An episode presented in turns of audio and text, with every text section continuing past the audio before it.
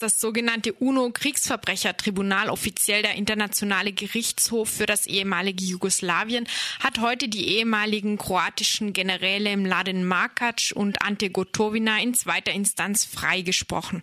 Ante Gotovina hatte 1955 eine Militäraktion befehligt, bei der über 300 serbische Zivilistinnen getötet und 90.000 gewaltsam vertrieben wurden. Markac war ebenfalls an der Aktion beteiligt. Er kommandierte dabei eine Polizeispezialeinheit. Einheit. Und unser Kollege Nils befindet sich derzeit in Zagreb selbst und kann im Stadtzentrum die Reaktionen auf das Urteil unmittelbar beobachten. Hallo Nils.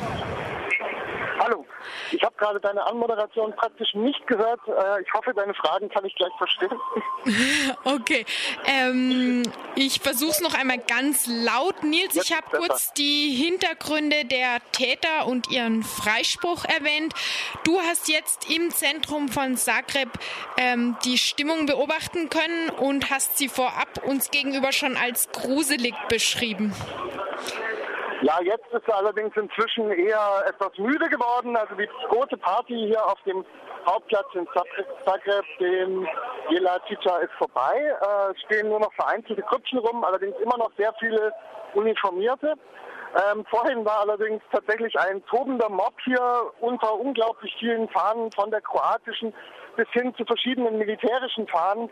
Jetzt ist allerdings wieder relativ äh, Normalität eingekehrt. Was jetzt noch ist, ist an der Bühne ist eine Großbildleinwand aufgebaut. Ihr hört im Hintergrund auch die schlagerartige Musik, die aber eigentlich, soweit ich sehen kann, immer ausgesprochen nationalistischen Hintergrund hat.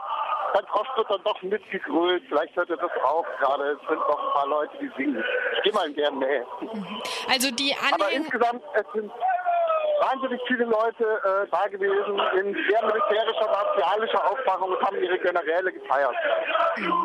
Also Generäle, hast du das Gefühl, das waren Militärangehörige oder war das die Bevölkerung insgesamt?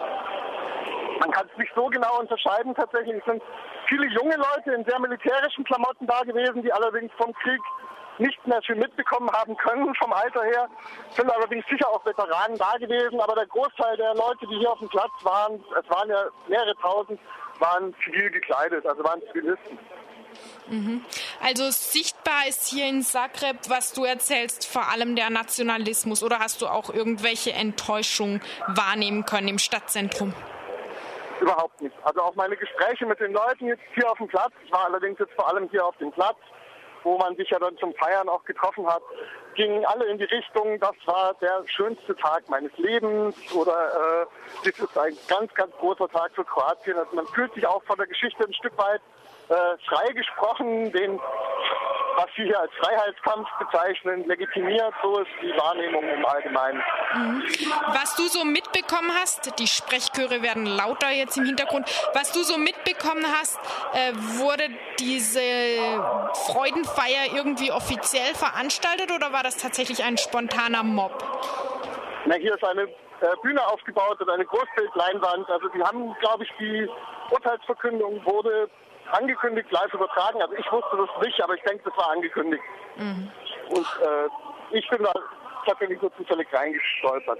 Aber man sieht hier überall, also wirklich, ich habe noch keine kritische Stimme gehört, auf den Werbeleinwänden, die hier in der Innenstadt öfter mal auf den Hausdächern stehen, sind die äh, Porträts der beiden Generäle mit äh, Dank Gott und Willkommen zu Hause und äh, es gibt eine Sonderausgabe hier der Umsonst-Zeitung, äh, in dem ganz groß Helden draufsteht. Die Kriegsverbrecher sind jetzt hiermit offiziell zu Helden erklärt. Das ist die Wahrnehmung in Kroatien. Also noch lang keine friedliche Stimmung auf dem Balkan. Nils live aus Zagreb, ich danke dir für diesen Bericht.